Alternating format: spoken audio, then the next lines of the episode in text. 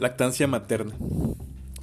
Hablaremos sobre la lactancia materna que es exclusiva durante los primeros seis meses de vida.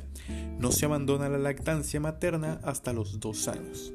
A los niños les ayuda a disminuir la incidencia en diarreas, enfermedades respiratorias, otitis media, bacteremia, enterocolitis, sepsis tardía, intolerancias intestinales, displasia broncopulmonar y los protege contra el sobrepeso y la obesidad.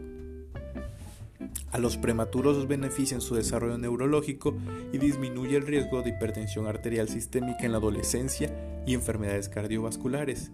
Y en las mujeres disminuye el riesgo de la hemorragia posparto que se prolonga en las amenorreas y neoplasias como la ovárica y el cáncer de mama. Hablaremos sobre el calostro, la leche de transición y la leche madura.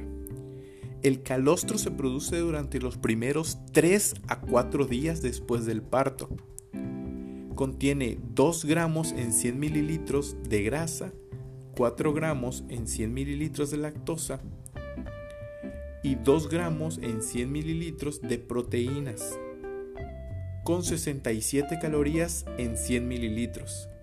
Y esto tiene un alto contenido de IgA y confiere una protección inmunológica al recién nacido. La leche de transición se produce en el cuarto al día 15 y se alcanzan hasta 600-800 mililitros a la segunda semana tras el nacimiento. Y la leche madura se produce después de la segunda semana posparto alcanzando en los primeros seis meses entre los 700 y 900 mililitros al día. Aporta un promedio de 75 calorías en 100 mililitros.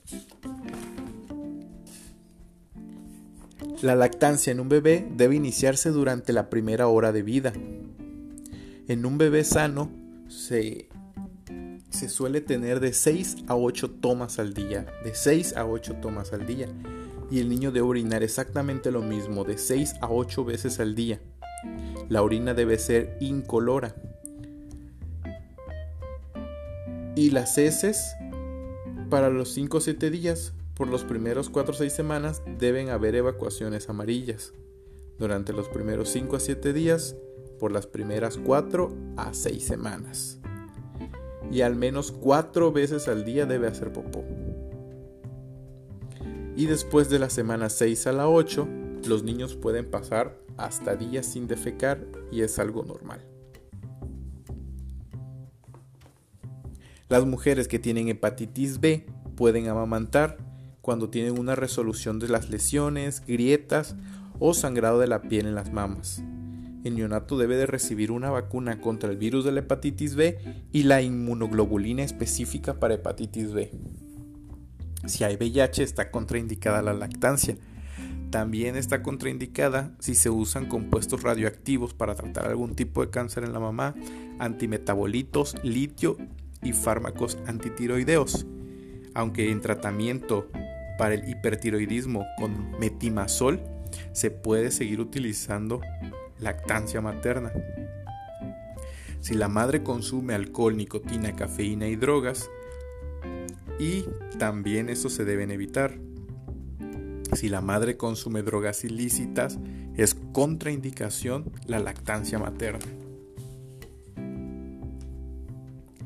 Algunos fármacos que no se pueden usar y están contraindicados absolutamente durante la lactancia es el cloranfenicol, la clindamicina, tetraciclinas, hipoglucemiantes orales, el captopril, diuréticos, clozapina, ciclosporina, metotrexato, litio, doxorubicina, ergotamina, ribavirina.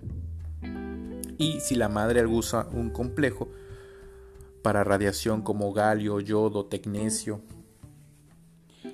Ahora hablemos sobre ablactación.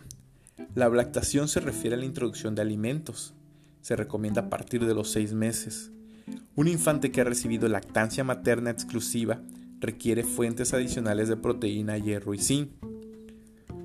Y para saber que el niño está listo para comenzar la lactación hay ciertos signos como que pueda sostener su cabeza, que ya comience a mostrar interés por comida y la habilidad de buscar una cuchara con la boca abierta. Se recomienda que se introduzca un solo alimento nuevo a la vez por dos o tres días para descartar la tolerancia y alergias. Y se conoce como destete al cese definitivo de la administración de leche materna. La OMS recomienda el destete a los dos años o 24 meses de vida.